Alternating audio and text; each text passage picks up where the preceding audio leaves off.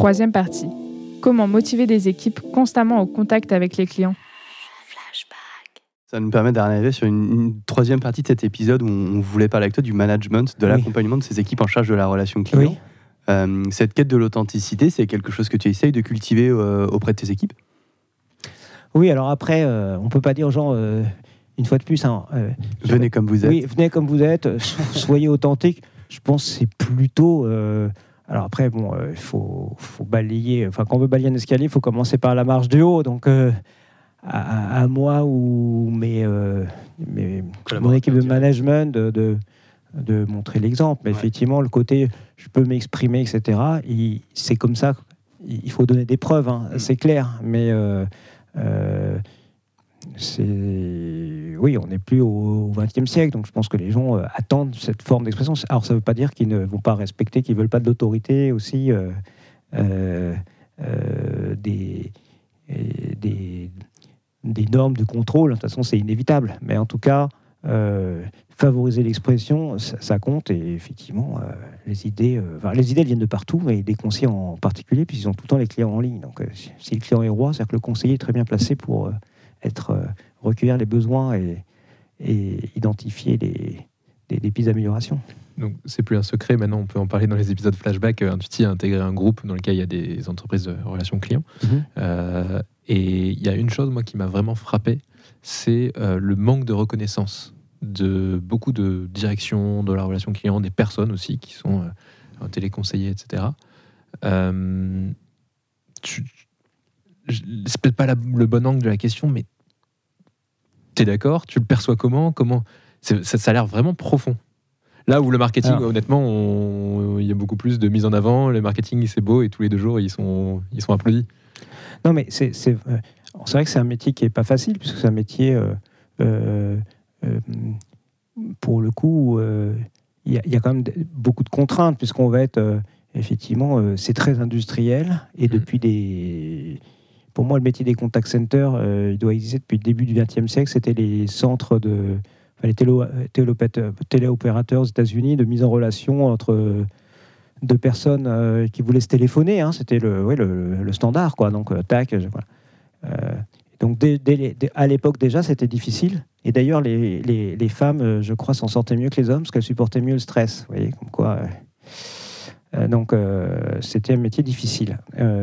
Et, et c'est un métier entre guillemets de col bleu, quoi. Donc c'est peut-être pour ça, ça fait partie de ces métiers, je pense, où il y a beaucoup de satisfaction personnelle, parce que là, on se donne, c'est quoi le sens de mon travail? Ben, si au bout de la fin de la journée, on dit voilà, j'ai des clients, on sent que grâce à, son intervention, euh, euh, on leur a sauvé leur journée, quoi. Ben, on, sait pourquoi on bosse.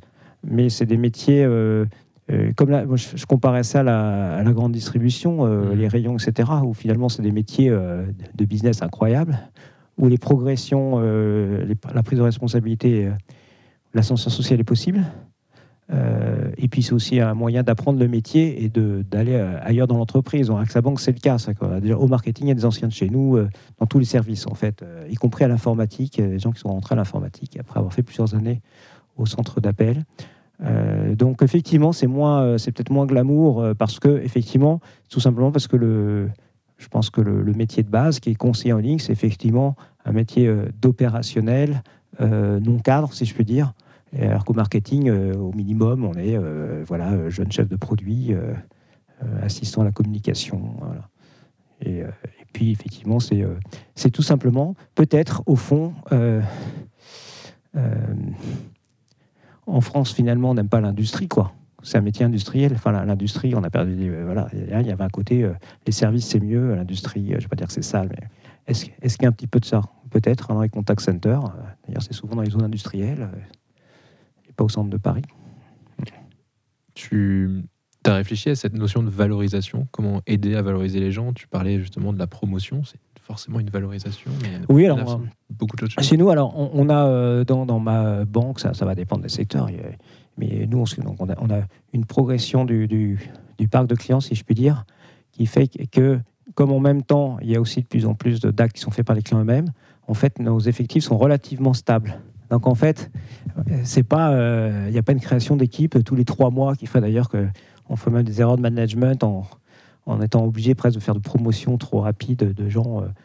Euh, un peu trop junior ou, novice en management. et donc, on fait des parcours d'expertise, si je puis dire. C'est le, un assessment qui fait que effectivement, les, quand il y a des promotions possibles, on va faire un choix le plus rigoureux possible en liaison avec la DRH.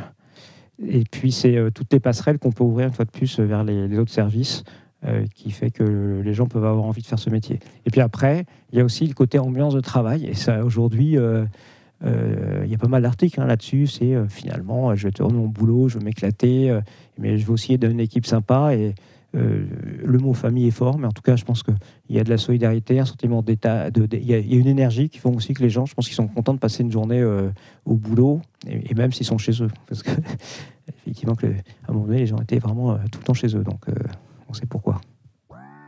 Flashback est une série conçue par Intuiti, présentée par Quentin Franck et Jean-Michel Onillon et produite par Christopher Bénévent et Lucille Dubé.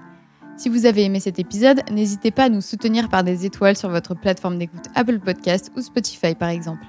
Et enfin, pour nous écrire, rendez-vous sur les supports de l'agence Intuiti, sur notre média Décrypte, toujours avec 3i, et sur nos pages LinkedIn. À bientôt!